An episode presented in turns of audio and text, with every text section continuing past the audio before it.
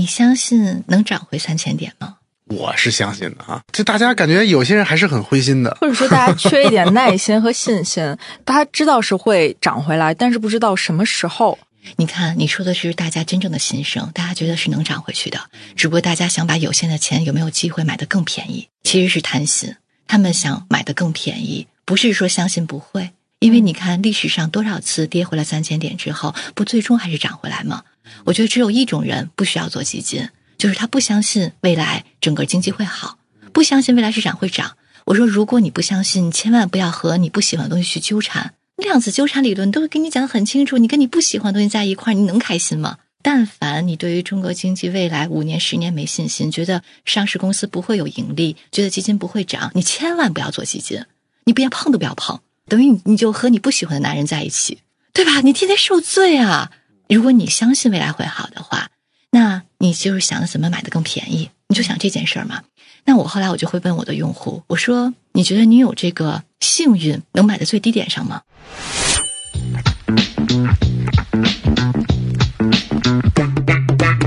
欢迎来到厚雪长播，这是由雪球出品的一档和投资相关又不止于投资的节目。我是主持人七，大家好，我是舒心。在春节前后啊，我相信大家或多或少的都会有一个列春节计划的动作，包括这新一年的投资计划呀、生活计划呀。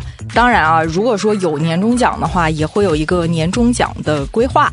说到这里，大家都会讨论一个问题：怎么样去定计划？有的时候啊，计划没有变化快。那今天呢，我们就给大家请来了一位规划自己财富跟人生的专家罗元生，跟大家一起聊聊这个话题。他呢，其实是用最简单的方式，从五千块钱攒到了五百万。他今天会详细的给我们介绍一下他的财富计划是怎么样一步一步拆解跟落地的。罗老师或者叫罗总吧，他是一个资深的理财教练了，他自己也创业做了七分钟理财，全网的粉丝超过了六百万。他会跟我们分享非常多的他在工作当中见到的各种人和事啊，各种各样的用户，各种各样的心态。请罗元上罗总跟大家打个招呼吧。雪球的听众大家好，我是罗元上。今天一上来就有一个大家可能特别关注的话题啊，年终奖就要发了，我们也想请您先跟我们大概来说一说。大家首先都在怀疑是自己还有没有可能有年终奖，然后才是说我这个年终奖万一有了，那我应该怎么样去分配它？我不知道您怎么看现在这样的一个局势。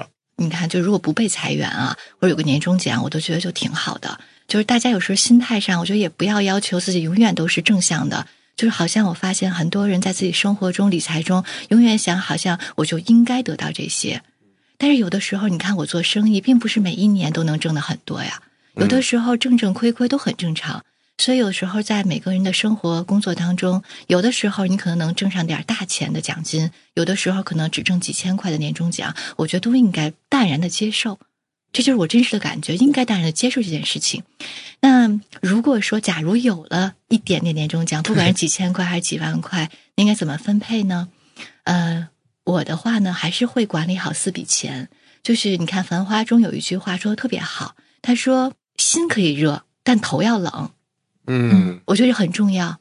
就如果你拿了年终奖之后，你是马上去 LV 给消费了。我觉得也是可以的，嗯，是可以的。那你买到一个当时自己当下的开心，我觉得也行。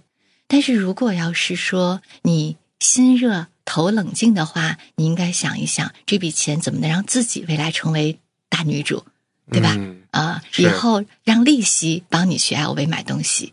当然，就从我的角度啊，就是不一定只是适合于女性了，男同学们也需要了解这个话题。如果你是一个刚刚大学毕业的，可能二十二三岁。然后你有的那笔年终奖，因为咱们就算是双薪吧，那可能也就是个一两万块钱。但是如果你是三十上下的话，你至少有个大几万，对吧？这个钱数不一样，您觉得会影响这个配置或者投资方式吗？嗯，我觉得呢，呃，难得买当下的开心，所以我觉得一定四笔钱要管理好。这四笔钱是哪四笔钱呢？第一个呢是备用金。第二个呢，是你救命的钱嘛，保险账户里保障的钱；第三个呢，保值的钱；第四个是增值的钱嘛，钱生钱的钱。但是四笔钱当中，我觉得很重要的一点，大家别忘了是要买到自己的开心。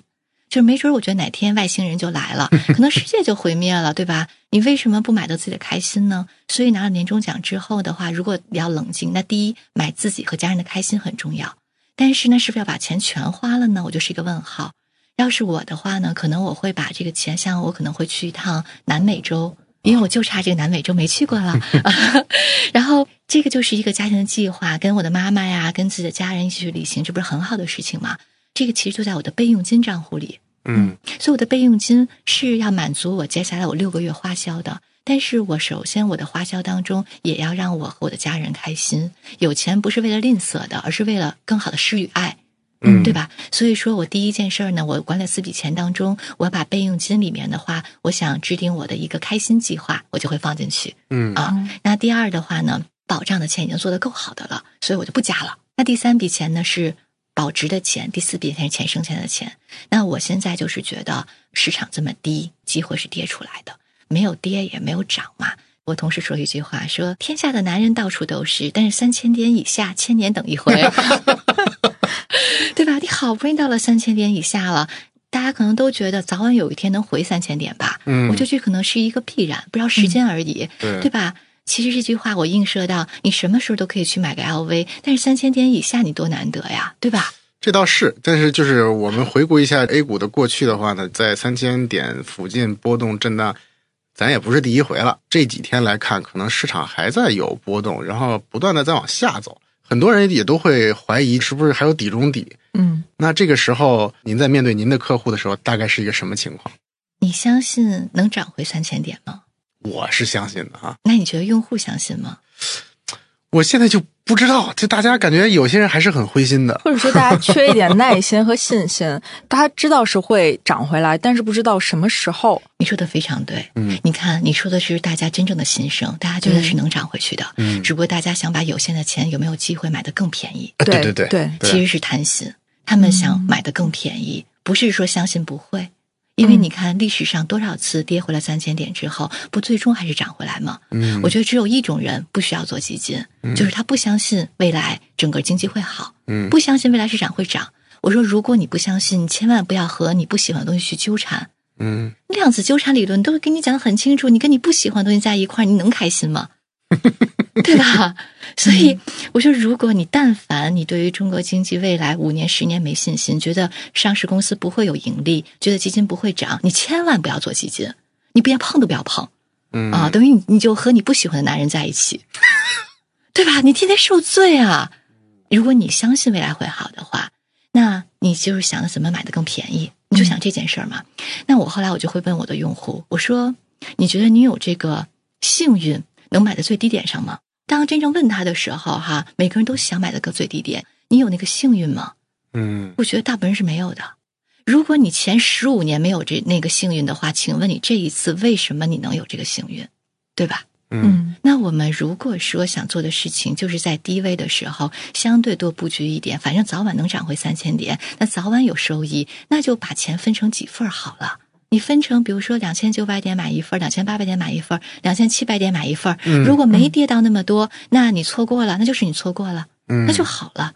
啊、你不可能把每一分钱、每一个铜板都赚到的，对吧？那如果像大胆一点的人，可能在现在可能就都 all in 了，也不是错呀。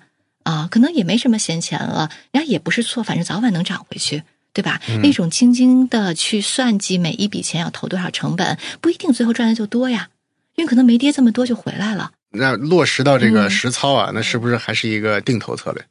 其实我觉得也可以是分笔策略，嗯定投也好，分笔也好，都可以。其实刚才咱们还是聊到年终奖啊，就是怎么来做。像我，我可能是一个相信未来能涨起来的人。那我的钱除了让自己的家人开心以外，那还有一部分就是想在低点的时候稍微多布局一点，拉低我的成本。那我想的就是如何三年以下把我有限的资金分几笔买进去。刚才您说的定投是一种，你可以一天定投、周定投、双周定投都 OK，对吧？然后同时也可以分笔，分笔的概念就是什么呢？每跌百分之五，你可以买一笔。比如假设啊，你预估接下来可能再怎么地也不会再跌百分之五十了吧？但是跌百分之十、百分之二十，也许在你心目中是有可能的，对吧？假设很悲观的人认为再跌百分之二十，那你可以把自己的阶梯是每百分之下跌百分之五十一档。假设你有十万块钱。你每跌百分之五十一档，你的十万块钱可以分成四笔，嗯两万五一笔，每跌到那儿咔买一个两万五，每跌到那儿跌买一个两万五。如果没跌那么多就反弹回来了，你得认自己就踏空了，嗯否则你就现在都买进去。嗯对吧？就是所有在投资的时候，不可能鱼跟熊掌，你所有都能控制的那么好的。你要不然选择你不想踏空，你现在都 all in，不是错误。涨回三千点，你一定要挣钱嗯啊、你如果担心，你就分几笔买也 OK，但你分几批买就有可能没买完呢，市场就涨起来了。我现在可能是另外一种人啊，就是我相信有一部分的用户是说，从两千八到两千七百五焦虑了，他就不敢出手，再到两千七更灰心了。有一类是可能就是持续在灰心的过程当中的，我可能是另一类，就是说今天是两千八，对吧？我也是要逢低加仓，就是我是非常积极的喜欢逢低加仓的。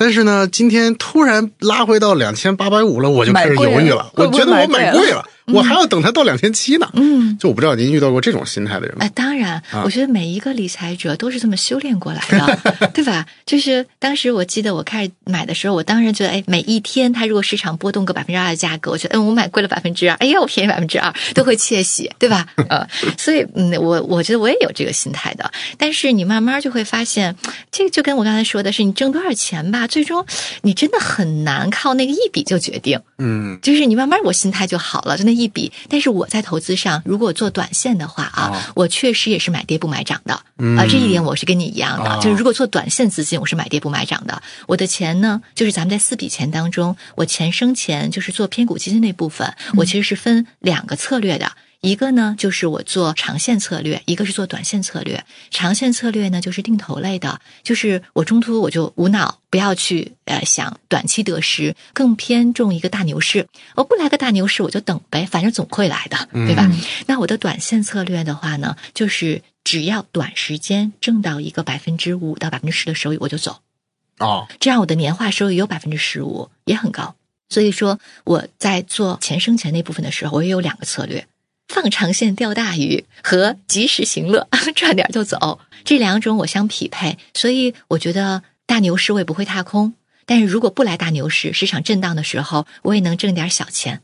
嗯，那个算是月定投吗？还是周定投？大概什么、什么哦你知道形式？，我还真的研究过是日定投、单周、双周和月定投哪个效果好。哦我是真的做过研究，然后挺深入的，把每一天的数据带进去，然后看牛市、震荡市、熊市哪种效果好。那最终的结论是什么呢？单周和双周效果会好一点。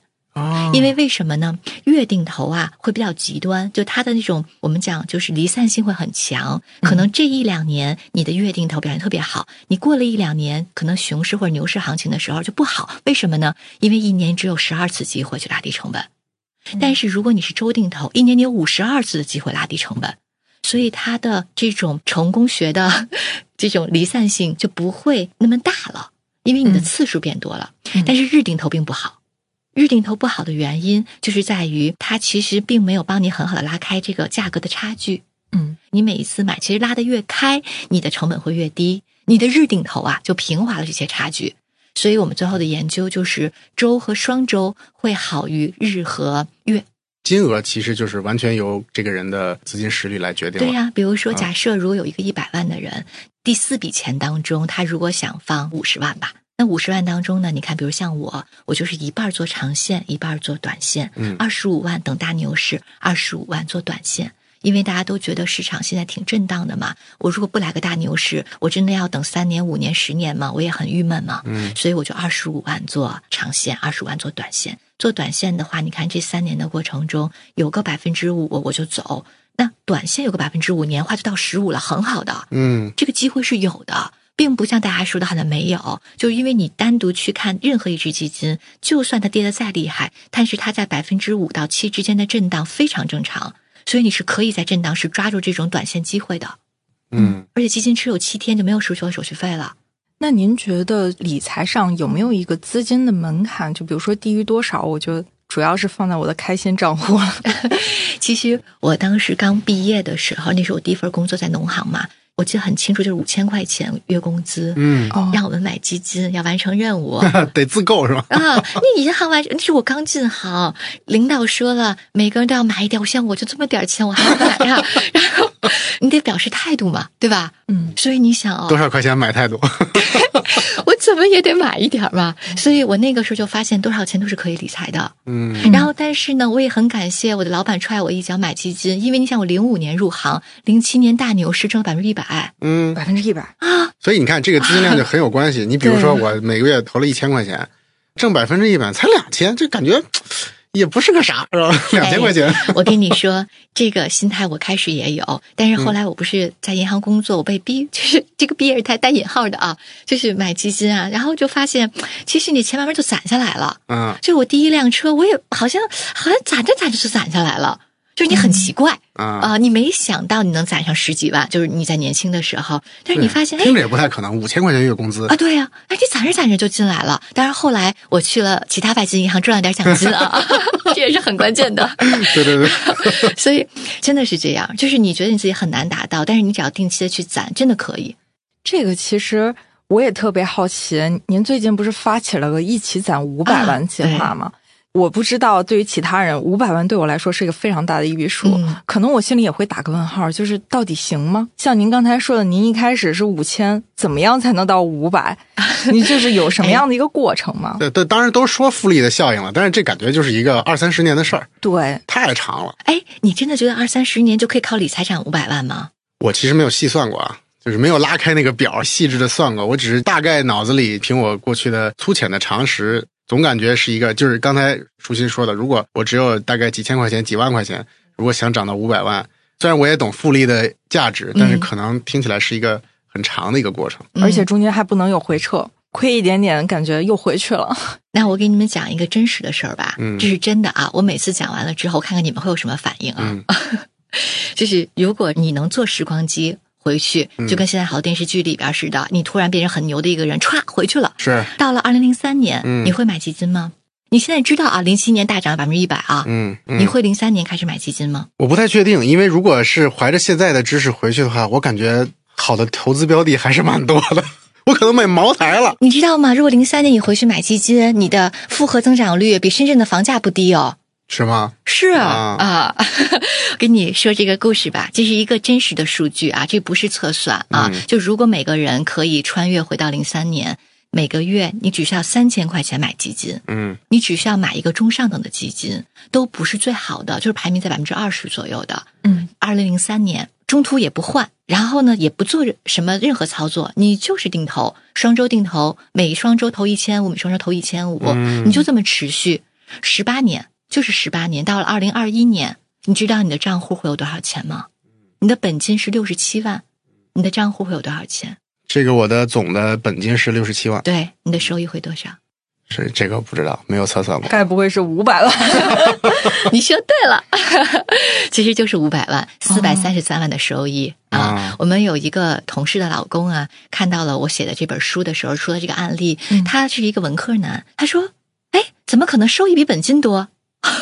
对，其实你想，你买一个房，你很有可能一百万买了一个房，房子变成一千万嘛，是，那不就是收益比本金多吗？对啊，就是很多人有可能真的会把基金选错，因为哎我们最近就浮浮沉沉了太多了，之后就会担心我们一开始买了不错的冠军，或者是那就像你刚才。说的，我穿越到二零零三年，我也得买前百分之二十的基金嘛，对吧？万一我买的不是咋办？那就是一个数的问题了嘛，先把略做好嘛，对吧嗯？数和略什么更重要？肯定是战略嘛。你要不买基金，你把你都买了黄金，可能也不咋地。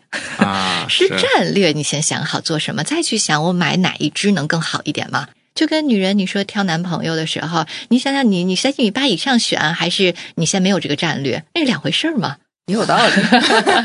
我是觉得呢，其实投资的方式有很多种，不一定非得是基金。嗯，但是你在战略上，你要选择一个什么是让你保值和增值的。嗯，如果你就想你就不想保值和增值，那你千万你别碰这些东西，你就把现金存在屋里最好了。但凡你想保值增值，你先在战略上想好你的投资品种，你是去做个股，还是做偏股基金，还是做银行理财，这是战略性的意义。您觉得大家所谓的需求跟他实际的需求会不会有偏差？就比如说，我想说我自己是保值，但我看了别人增值，我很眼红，啊我的需求就发生了偏移。对 对对，这人性嘛，就是这样。我在做理财辅导这十八年的过程中，哈，每个人的风险偏好会随着市场和随着你周边的人发生很大的偏移。对，这是一个。但是什么人最终会找到自己呢？就是你经过市场的非常大的浪之后啊，把你自己给刷清楚了，经历了很多之后，你真的认识到自己想要什么了就好了。但是每个人都要经历这个过程，所以有的时候我非常建议我的朋友，我说你不用很多钱，你只需要可能一两百甚至一两千，你去体会你到底需要什么。就跟我的化妆师，他说他没钱理财，我说一万有吗？他说有啊，一万肯定没问题，我跟着你做。我说我不是要跟着我做，我说你应该去感受你到底需要什么。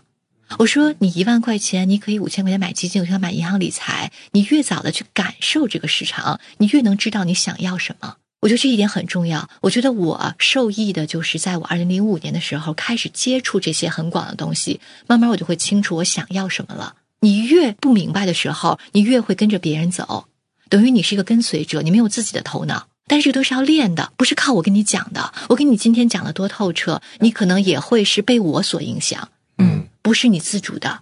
但是如果今天被我影响，你可能只用了十块钱去买了基金，你用了十块钱去买了一个股票。当然，你现在没有什么十块能买的股票哈，太低了。但是你去感受，你到底去适合银行理财还是什么其他品种，你慢慢能找到自己了。我觉得这是最重要的。就是我经常辅导朋友，就是我们的会员的时候，我就跟他说，真正的理财是让你找到自己的增值方式。嗯，就有时候我和我将近七十岁的妈妈在一起聊天的时候，她其实就是一个超级风险厌恶型的人嘛，啊可能那个年龄段了，然后他基本都是买这种大额存单或者就是传统的这个银行理财，但是他确实就是每年有非常稳定的收益，然后所以他就嘲笑我，对吧？就是你看你说你特别懂权益基金，然后买来买去这几年也没赚钱，亏了个底儿掉，对吧？你看我每年稳定的百分之三。但是我就是年年赚钱，实际上的收益比你高，这个东西我觉得有时候也很难说服他。干嘛要说服一个七十岁的老太太？其实，嗯，我不瞒你说啊，有一个有意思的数据，我们把市场上应该将近二十年所有的资产哈、包括比特币啊这样的资产啊，就是我全都列下来，到底每一年什么样的资产跑得好、跑得前、跑得后，这张花花绿绿的图啊，就什么资产都有，美股、欧洲股市什么都有。大家用这张图做头教的时候，永远在说啊，你做资产配置多重要。你看，没有人是常胜将军嘛。嗯但是这张图上还有一个特点，所有的定期都是中等收益。你发现这么二十年下来，定期并不差的，嗯，并不差。所以你的妈妈没有做错。对，在市场的沉浮中，你看，就是那张图上啊，排名较高的有的时候美股，有的时候是 A 股，有时候比特币；然后排名较低的有时候是 A 股，有时候美股，有时候是不同的资产，起起伏伏。但是你发现不变的什么是定期，基本上在中间游。嗯，那反过来，这个是不是一个普通人的终极归宿？就是你还不如稳稳的去买一个定期理财或者大额存单。是啊，你看定期的话，现在也只能给你百分之二点多的收益，因为现在降息了嘛，只能给你是二点多的收益。我只是说，在一个你妈妈像七十多岁，我觉得她做定期就挺好的了。其实我想说的是后边的，对于你这样的年轻人。我相信你不可能，你的内心只满足于做一个定期，你一定会手痒痒、心痒痒是，啊，是不可能的。就人性就是在于这样，就说你不打个牌，你可能还做个股票呢。对，所以再说一说基金真正的收益，这也是我们的一个研究。我问你一个事儿吧：假如你的基金偏股金买在最高点上，这不用假如就是。而且好几只，那请问你长期持有能够获得多少回报？三到五年吗？可以五到十年都没有关系。你看，二零零七年那个时候是六千一百二十四点啊、嗯然后后来呢，我可以告诉你，这个结论是什么呢？基金能回本的时间大概是七年，嗯，很久很久，是但是能回本的支数是百分之九十九。哦，是吗？Yes，有希望了。如果你长期持有，只有一只没有回本，其他的都回本了，就是从那个二零零七年开始买在最高点上。啊，我们的研究非常严谨。买在六幺二四，且我们还没买是六幺二每一只，基金的最高点，因为六幺二四并不是所有基金最高点，是是是我是在那啊几个月当中找到了所有的一百一十八只基金的最高点上。假如那个时候买，那请问长期持有能回本吗？只有一只没有回，一百一十七只都回本了。呃，是几年后来着？刚才你说的，平均时间是要六点六七年，有的可能是在四年回的本，有的是在八年回的本。一五年的数据我也有。其实我后边要给你讲一个什么事情呢？它的平均收益，现在你知道回本时间可能历史上有六七年回本的，是但是你能获得多少回报呢？其实基金如果刚回本儿，你肯定没收益嘛，对不对？对但是如果你从那个时候六千多点的时候买在最高点上，你持有到了一五年的六月份，其实那个时候点对点，你看啊，上证还亏着呢，六千一百点只是反弹到了五千多点，就下跌下到了一千六百六十四点哦，嗯然后反弹到了五千点左右，其实点位没有回去，但是基金那个时候都回了。如果你持有到一五年六月份，大概是七年多的时间，你的平均收益应该是七点七六，嗯，平均每一只基金的回报是嗯七点七六，嗯平均每年什么概念？你不但等到它回本了，你还获得的是比你妈妈的定期收益要好一倍。中间不需要做任何的操作。我刚才说的是不需要做任何操作的。哦如果你但凡做了定投和低位加仓，收益都会比这个好。嗯，哦，嗯，因为我们做投教嘛，就是专门做这样的很多种方式的研究。听起来瞬间有希望了有有希望希望了。啊，这是一个事实。不管还有一五年、一八年，我全都做了研究。最终的结果告诉大家呢，就是说，并不是在高点买基金，你长期持有都能获得平均百分之十的回报，并不是。嗯，如果你不加中途的操作，你不用拉低成本的方式，你得不到每年百分之十。如果你买在最高点上，嗯是啊，但是你的平均回报大概能在百分之五、在百分之八之间，是一个基本上百分之九十九的事情。哎，那您的这个意思是不是就是在告诉我们，如果你确实能够有长期持有的这个心呢，基本就不要割肉了。我觉得你说的是对的，但还有前提一句话：嗯你是否真的相信基金会涨回来？嗯因为有时候我做投教的时候，很多人说你说的都对，那是历史。那这个历史还会重演吗？嗯，这个金融的格局，这个周期还会复现吗？是我说，那你相信吗？如果你不相信，你就不要做。哎，其实这当中还有另外一个问题，如果我就算相信，我还会纠结我是回本就卖，还是我要操作止盈，中间是不是也有一些技巧？哎，你回本就卖，你伤不伤心呀？你苦不苦啊？就我会担心它这这这这又跌了，好不容易回本了，赶紧跑。那你所有的等待，你都付之东流了。那我也会觉得，哎，我没亏，我相信还不如做定期呢。我记得之前会有人给我分享一个数据，基金赎回的最高峰的其实是在正负百分之几，因为他亏一点儿，他觉得还行，我能接受；涨一点儿，我也觉得可以，我就想跑。反倒是亏的特别多或者涨得特别高的时候，大家就不舍得卖了。我不知道您有没有类似的情况？因为大家都贪心了嘛。比如说，你看，像我们一起当时辅导用户，在一八年的时候，很多用户基金可能基金本身亏百分之二三十，但是通过一些别的方式，可能账户只亏了百分之十几嘛，还好。对对对，但是接下来的一九年、二零年是一个大牛，很多产品涨了百分之百。对嗯那个时候我们让用户止盈，用户不舍得。对，我说你一定要止盈，我说你至少止盈百分之五十。用户说不不不，那个我等一再再等等止。哎等等现在终于他明白了这个道理。他说：“哎，罗老师，你讲的好对啊。”他说：“我学到了。”我说：“有时候学习就是这样的，我讲多少次，你可能都不愿意听，因为你觉得我让你止盈了，你提前下车了，你可能让你后边钱没挣着。我说这次跌下来之后，你就后悔自己没止盈了。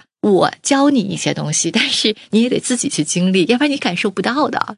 所以你刚才问我的话题是说什么时候卖出？嗯那我的卖出的话，一定是平均年回报，我一定会在八以上的时候我做止盈。嗯但是止盈也是有技巧的，比如说在我的第二本书《就管好你的钱》这里面，嗯其实我讲了八种止盈方法，止盈是有技巧的，并不是说无脑操作。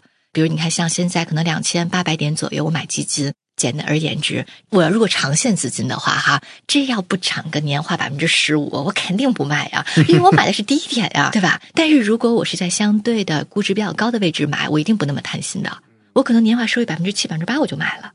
对吧？因为我自己知道，我是在别人恐惧的时候我买的。那我带引号的时候，我贪婪的钱，我当然应该贪婪更高的收益，我再卖呀。嗯我为什么会这么想呢？因为这个基金的平均收益呢，这个周期我是比较理解的。那它最差情况下，也能把我这个收益比银行理财收益高，嗯百分之五到百分之六总之会有吧？那我为何不等到我的平均年化收益比银行高时我再卖呢？基本上收益不好的人都是高位没止盈的人。嗯但是每一次它都会出现一些高位，那什么时候出现这些高位呢？一定是单产品达到了一个以前的基金的净值左右，嗯你去看吧，基本上都突破净值，或者说在净值附近，就之前的高位净值附近。嗯那那个时候都涨了百分之五十、一百了，你干嘛不卖？就是说它要回到历史的高点就可以了。那个时候也附加你的平均年化回报，可能也在百分之七、百分之十以上了。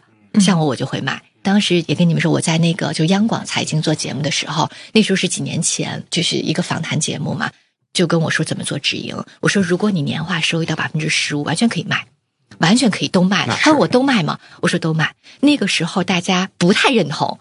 他就说：“那卖了还继续涨，多可惜呀！”嗯我说：“你可以再来一轮，每一年的平均百分之十到十五的收益啊，再来下一个周期就可以了。就不要赚满是吧？不要太贪心。你每一轮，如果你的每一百万都挣上了年化百分之十到十五的回报，你再重新开启一轮的投资，百分之十到十五，你多成功啊！哎，这就是另外一个问题啊。啊就比如说，如果我咱讲现在啊，两千八百点左右，假设我还挑对了，还不错的基金，然后按您说的，最后可能我能够拿到一个百分之十五的回报，不错了。但是这不就是证明市场涨了吗？市场涨了之后，那如果我又重新开始，那不会又买在高点了？会不会有这个问题？你不断的重新开启，但是开启的时候，其实它已经又是一个高位了。这就是开启的方式问题。你听没听过有一句话说，其实什么时间都可以开始理财，这句话是对的。但是后边还有一句话，就你有什么方法？你如果非自己好不容易你从一百万，然后哎有了百分之十五的收益，变成了一百一十五万，你只赢了，你非在最高点上你 all in，那是你脑子有问题，对吧？那是你不讲究方法。嗯，你只赢了之后，你可以用不同的方式去做，比如说你可以去把你的建仓节奏放缓，嗯因为你知道你现在假设你有了高的每年百分之十五的回报，且你的估值啊也好，你的净值百分位啊都在高点上。那这个时候你再开始的时候，你可以把你的钱一百一十五万，你分成两年定投，然后等市场真的在便宜下来之后，就把没有买的钱再去补仓。就是你有很多种方式的，就是在高点依然会坚持定投。但是你的定投资金可以是少的，因为有的时候你在估值高的时候，也有可能再涨百分之二十，没有人那么精准。所以我说，任何时间都可以开始理财，但你的方法很重要。你为了不踏空，你可以在高点的时候呢，你小金额的买。如果在高点的时候小金额买，有个百分之七到百分之十收益，我就走，因为我在高点上嘛，我不恋战，我就走。但是我也没有踏空啊。嗯，如果我小金额投资过程中有大跌下来了，我后面没投的钱我还可以补了。其实核心的一个话题就是你相不相信一个逻辑。每个人任何时间开始，只要方法得当，最终都能挣到一个平均年化百分之十左右的回报。嗯做偏股基金，中国的股市是从九零年开始的，从一百点变到了一千五百点，然后跌回了三百点。百分之八十跌没了，嗯又从三百点一年之后回到了一千五，然后又回了三百。你在当下你根本就是不知道的，因为你想啊，你从一千五到三百点，回到一千五，你可能马上走了。你能想到未来之后到六千点吗？你就永远不敢投了吗？这个很难讲的。这个理财方法就是告诉大家的是什么呢？比如说，我们看市场贵和不贵，你能有很多种方法，不管你看估值、看净值的百分位，然后看你的收益，这三点都是最简单的看市场贵不贵的方法。如果你身边的人，比如说基本上都平均挣到了百分之十到十五的回报，那肯定是很贵的一个市场了。哦所以要看周围人的赚钱状况。对呀、因为有些人买在高点，有些人买在低点嘛。然后，如果你再稍微深入一点，你知道现在估值百分位都是历史高点了，你的净值、基金净值也在历史的高位上，那这些都是基础常识啊。嗯那你能做大则是，那你在高位的时候，你一定不会想到你 all in 买最高点上吧？但是你也不想踏空，那你就会小金额的参与。我刚才为什么会举到最高点？六幺二四点买基金，最高点五幺二四点买基金，这些例子呢，就是因为哪怕买在最高点上，如果你方法得当，用方法，不是最终也能赚回来吗？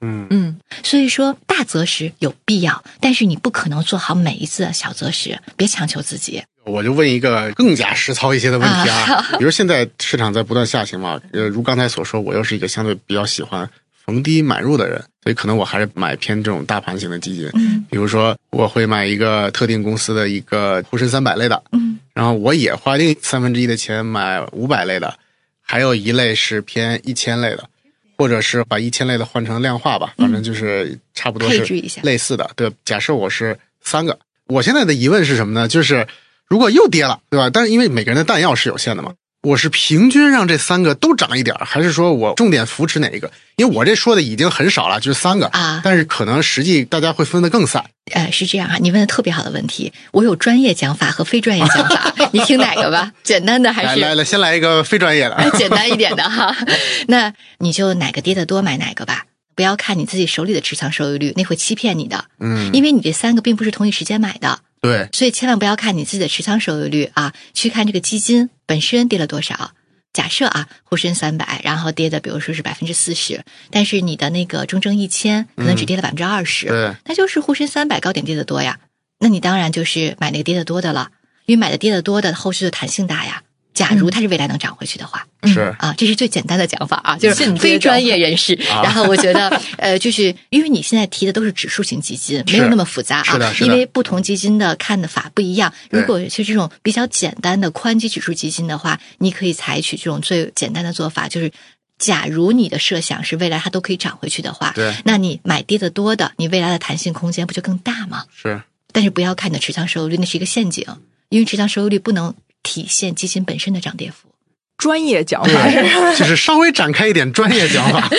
专业的话是这样的，你看一下你的基金的行业分布。嗯，就比如说，因为你刚才只是举了个例子，但是大家在真正实操中的时候，可能不是关这几类基金，因为我们在实操的时候，经常有用户扔给我们十只基金，他说我分散了呀，我买了十只啊，但是这里边有特别大的问题，你知道我回扔给他一张什么图吗？嗯，这十只基金，他不是把他的截图给我了吗？嗯。就是那个每一只买了多少钱，我们输入系统之后，每一只基金下沉到它的行业分布，我们就能算出来。然后我扔给他一张图，我们当时就发现，哇塞重合，它的医药占到了百分之八十，是然后哦基本上一根高高的柱子，后边都是矮矮的柱子。就什么概念呢？他以为他分散到了十几个基金上，他的板块就分散了，但实际上他的板块高度重合。实际上，它就是会踏空，或者说整个就是集体性负面嘛。嗯因为别的如果医药没涨，别的涨了，它也没收益；如果医药跌得惨，它也跌得惨。所以在这个时候补仓的时候，我就让他用有限的单药去布局那些他没买的板块和基金，这是很重要的。因为你看沪深三百、中证五百、一千，它所布局的行业赛道都不一样。呃，三百更偏大一点，中证一千更偏小一点，对吧？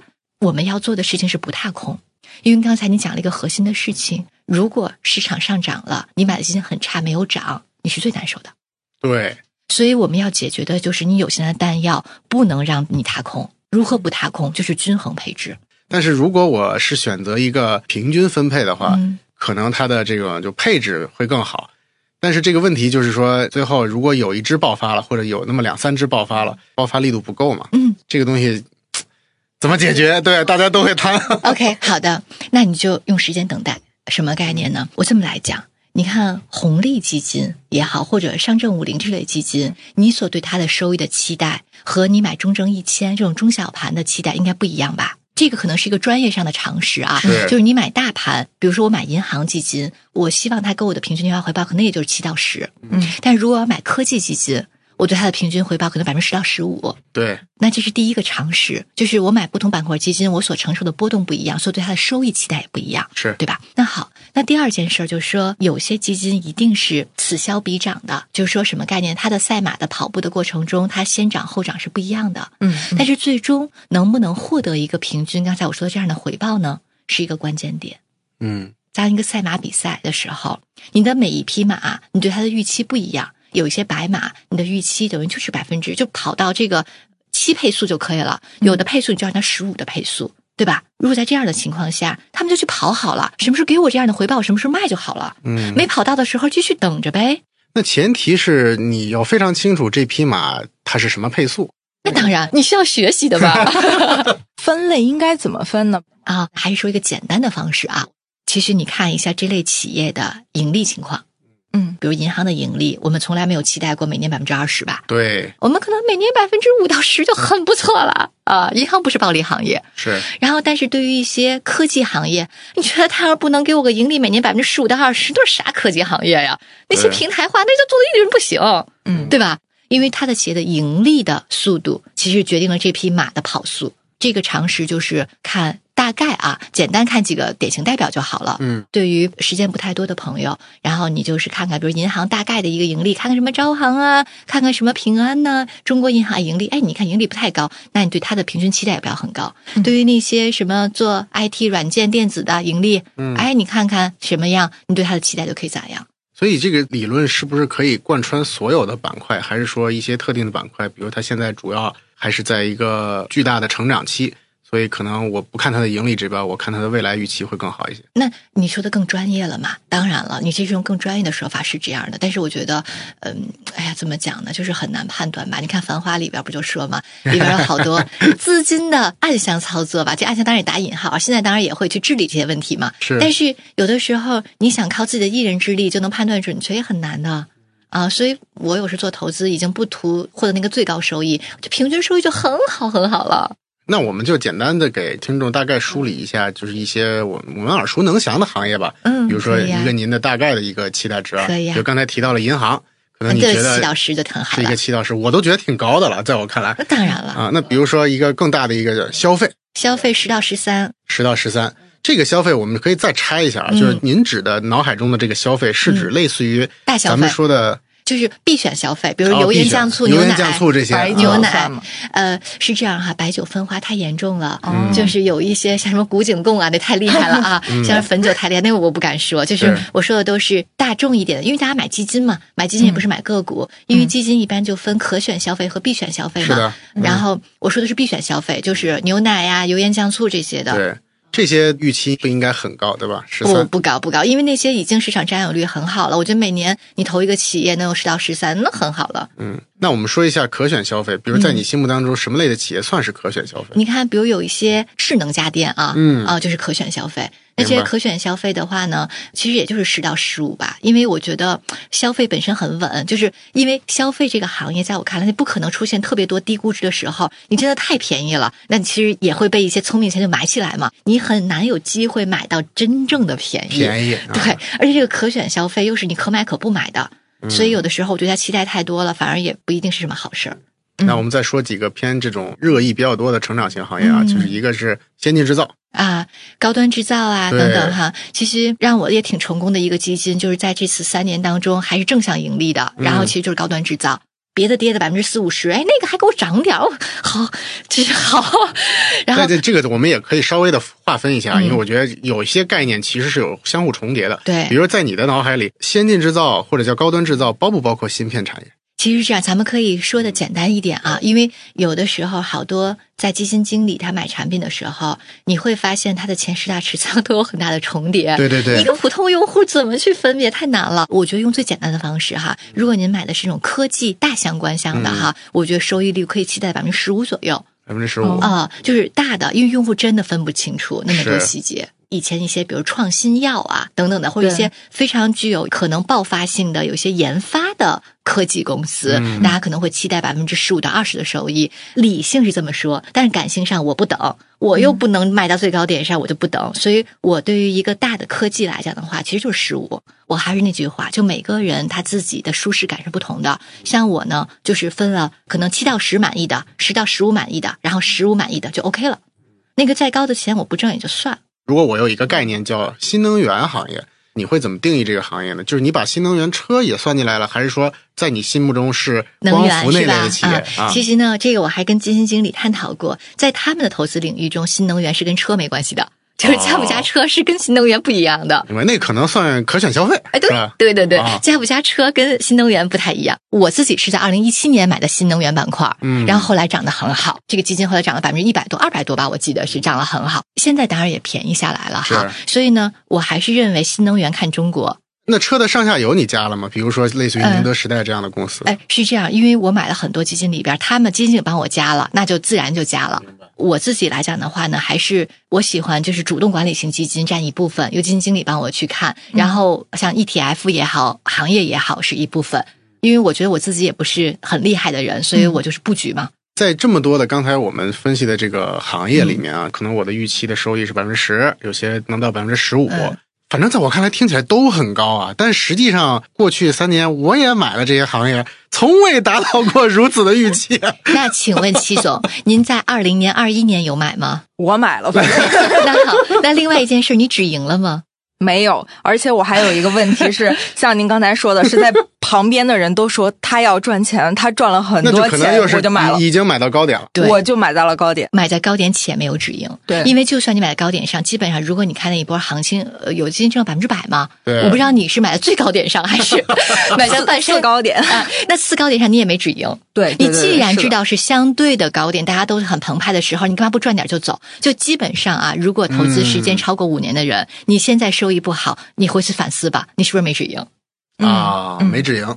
像您刚才聊的那几个赛道，感觉上，其实普通人并不需要每天 all in 所有的时间和资金在研究或者投资上面，其实可以采用更简单的方式就能赚到五百万，是吗？你看，我跟咱们雪球不是有一个投顾组合嘛？对对那个就叫一起攒五百万。然后好多人说，哎呀，好像五百万好遥远呀。我说，其实五百万是一个 lucky number。因为很多人觉得五百万我就能炒掉老板了，我就能提前退休了嘛。嗯大家也希望我的退休生活有个五百万嘛，对吧？嗯这是一个吉利数字，但是实际上我们可以从第一个十万、五十万、一百万开始。嗯就是说每个人不要夸张过度到你去透支自己不能存的钱。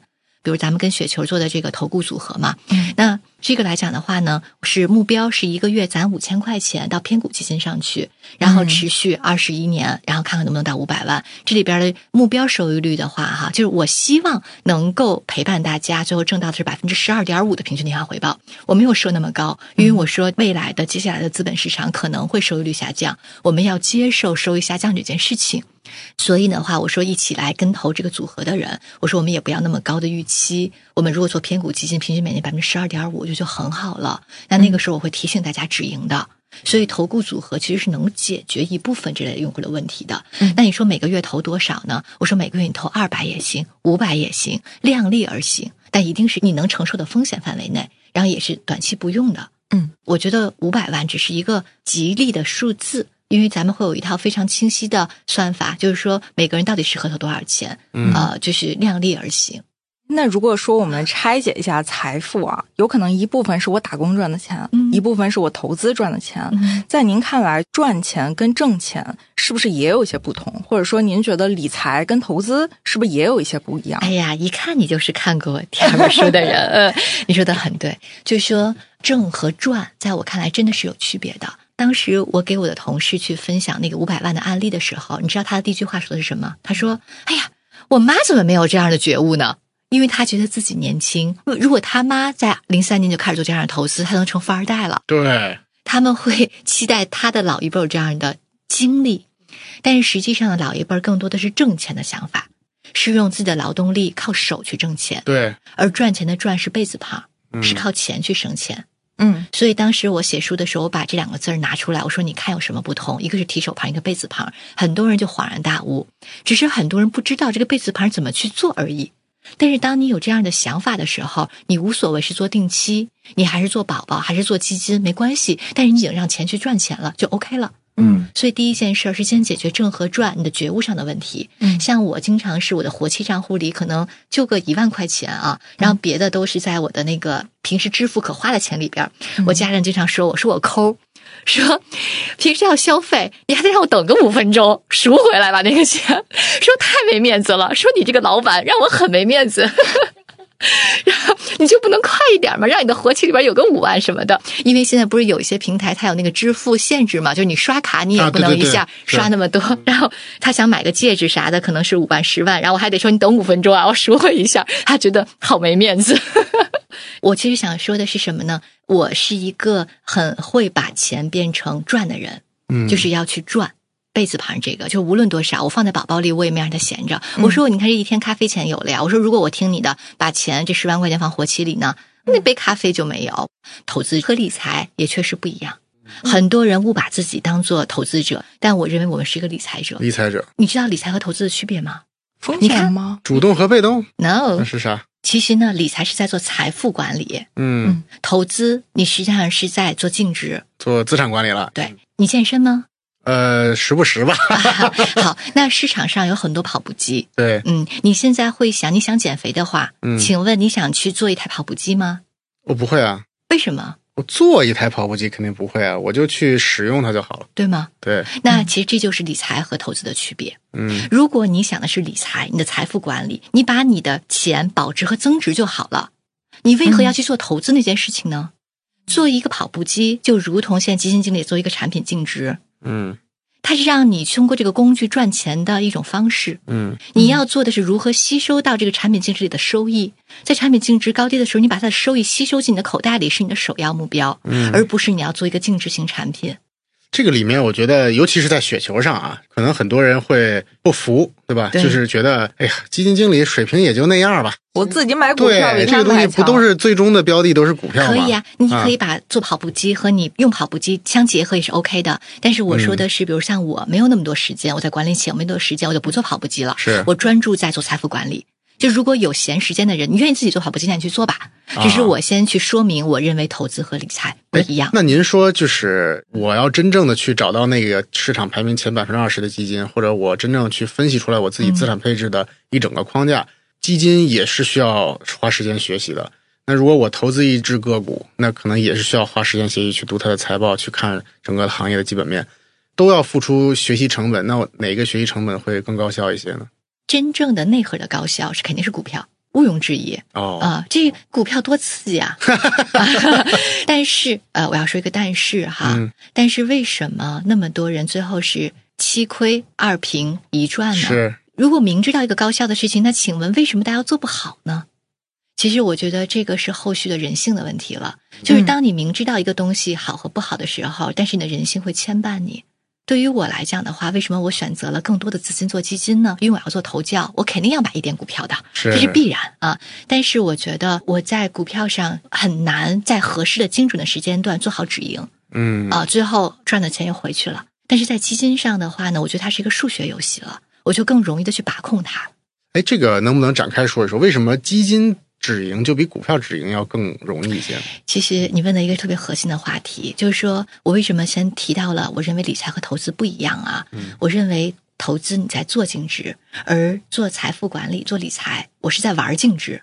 它是不一样的，嗯嗯做和玩不一样，就跟我在制造跑步机和我在用跑步机，它是完全不一样的。嗯因为数学游戏和制造者它是不同的。数学游戏的目标，如果你但凡你觉得基金它是能涨的，嗯它是能涨回之前那个净值的，那你所有的核心点就是拉低成本，嗯，就是一件事儿。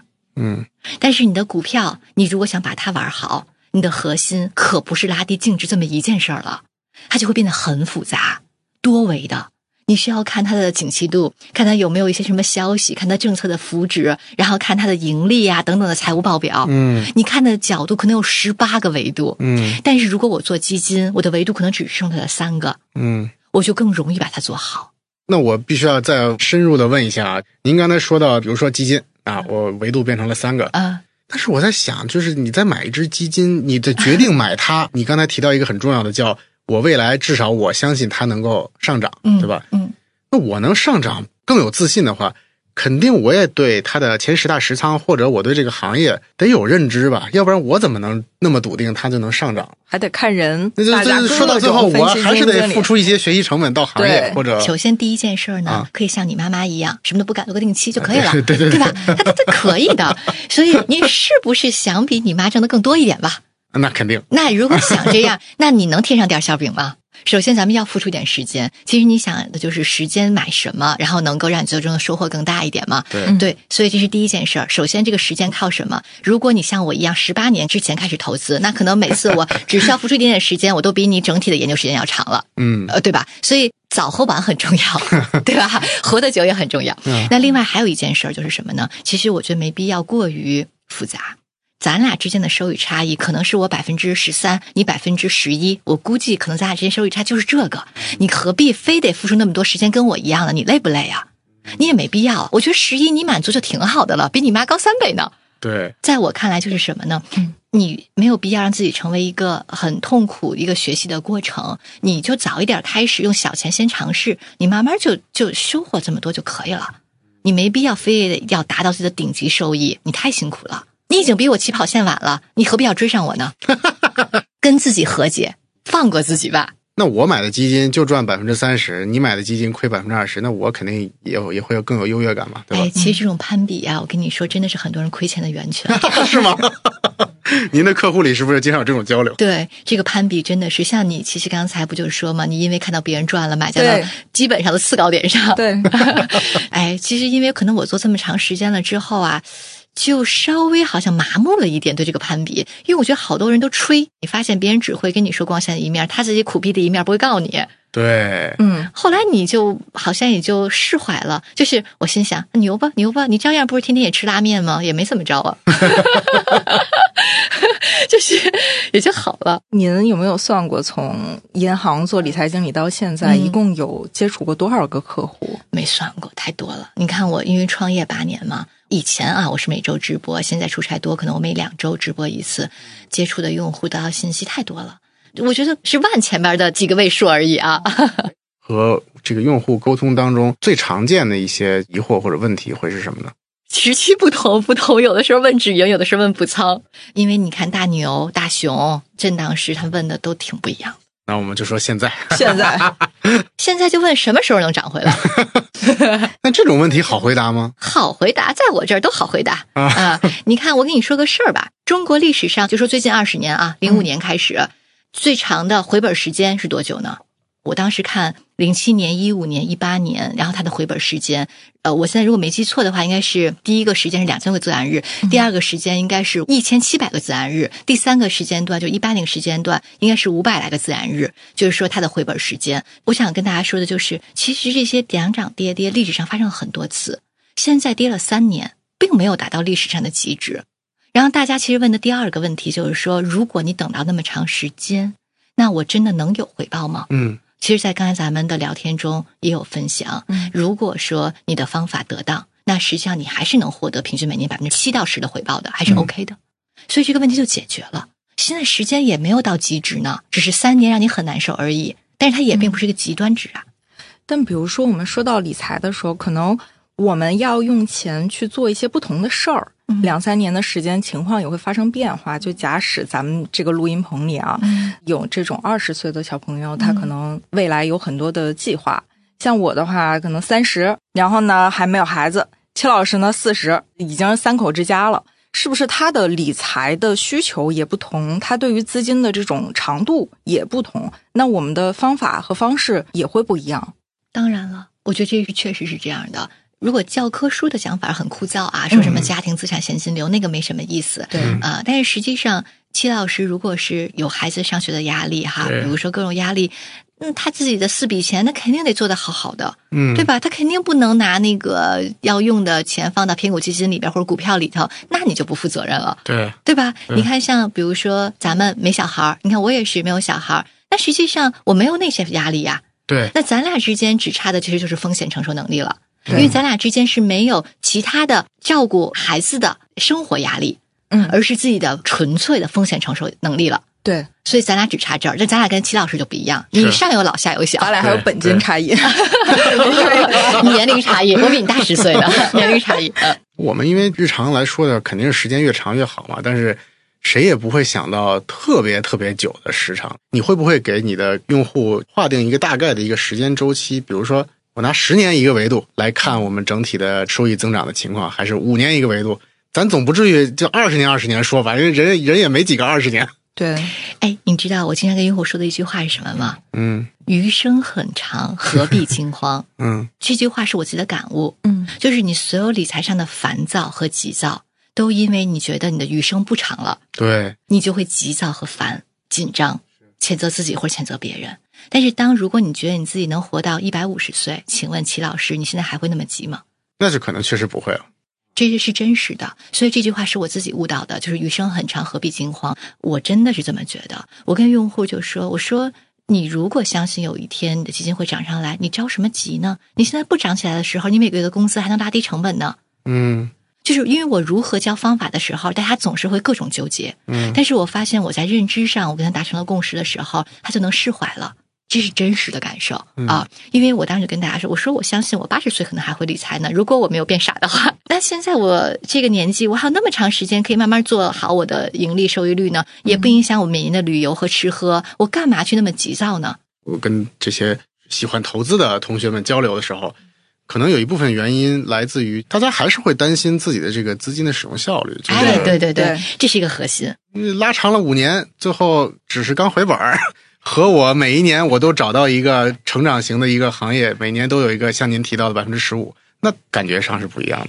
我如果真正我自己做财富管理，我能平均每年挣到百分之十的回报，我觉得我就很满意了，我相当满意，我给自己打百分之二百的分，我真实的感觉。我觉得大家其实已经沉迷于投资本身，不想生活本身了。嗯，就是说，你看我做很多东西，我都说有钱是为了更好的施与爱。你有钱，你到底是为了什么？账户里有五十万和你有五百万的时候，请问你现在你的生活质量发生变化了吗？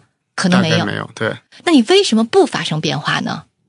你为什么关注于投资本身，不让你的家人生活的更好呢？我觉得就发生错误了。在我看来，我应该更关注生活本身。我让我的投资，让我每年如果能百分之十，我非常非常好了，我就不去攀比了，而是我想去体验生活本身。我可能去了一家很好的餐厅，去吃了一顿我没吃过的饭，我自己做了一个腌醉蟹，哎，我成功了，我觉得非常好。嗯。我虽然是一个做了一家理财辅导公司，我天天讲理财这件事情，就是我做了十八年之后，我自己悟到的是什么呢？理财真的只是生活的一部分。我们要坚持的并不是买基金、买股票，而是坚持好好生活。我有的时候会在想，如果我投在基金里。亏了，我还觉得我不如出去玩儿。哎，其实我也有过你这样的纠结的过程。慢慢我释怀了之后，其实我知道我多少钱是拿来出去玩的，多少钱我是拿来投资的。我做好这个规划之后，我就不想那么多了。嗯，亏就亏了，赚就赚了，进进出出很正常。但是我认为，大部分的不开心也是跟四笔钱没有管理好有关啊。嗯，就是把不应该放在偏股基金或者高风险的投资里边钱放的太多了。嗯啊，就是赌性太强了。最后让自己已经不能释怀生活了。为什么您的妈妈七十多岁能这么开心的生活？因为她没有那个压力，对对吧？嗯啊，所以我认为其实压力存在于的就是没有配置好，这是我真心的感受。而自己没有配置好，就是太贪婪了。这个词儿可能大家不爱听啊。为什么我讲了这么多？其实非实操性的东西，因为我实操以前讲的特别特别多，但是我发现那个是术的问题。真正大家理财不靠心，是认知的问题，就是根本就没有想清楚生活理财之间的关系，你能承受多重的一个分量，都没有搞清楚，然后在过程就会很纠结、很难受。哎，我记得您书里面其实有一句话，就是说理财之后。你的家庭关系甚至都有一点改善。我说理财是人生智慧的折射，也真的是这样。其实这句话是我的用户跟我说的，我把它变得更文艺了一点哈。用户跟我说什么呢？说他以前自己瞎理财，就是想买点什么，听点别人的，然后客户经理给推荐什么就买点什么，对自己弄得有点稀碎吧。后来他跟我开始系统上的实操了之后，他发现理财是做更优决策。嗯，当他明白所有的决策之间。只有更优，没有最好。嗯，他就是在不断的判断。那我现在是买量化基金，买中小盘，买大盘，我的决策是什么？你的深层次原因是不踏空，那你就会更清楚。我并不是找哪一个了，而是我不踏空有我的核心决策点。嗯，你一下就变得释怀了。嗯，所以它是人生智慧的折射，是为什么呢？是因为你在跟处理家庭关系的时候，也是你真正在跟你的老婆老公吵架的时候，你真正那个核心的点是什么？你很在意这件事儿本身吗？还是你在意的是另外一个你们俩的认知价值观的问题？嗯嗯，当你去解决你俩认知价值观的问题，其实就对这件事儿，你今天要不要花这一百块钱去吃这顿饭，已经不在话下了。是的，就能解决了。所以当时是用户跟我说，他觉得处理家庭关系上都变得能够找到更优决策了。这是在理财上给他的智慧。嗯，这个挺好的。今天也特别谢谢罗元尚老师来到我们的演播室，来给我们大家带来一个。非常快速的一个年终奖的分享啊，其实已经聊了非常多，不止于年终奖的话题啊。对我们这个节目也是投资，但不止于投资。我们今天算是开了一个小头，接下来欢迎罗老师经常来做客。好的，谢谢谢谢。今天就谈到这里，那我们先再见，再见。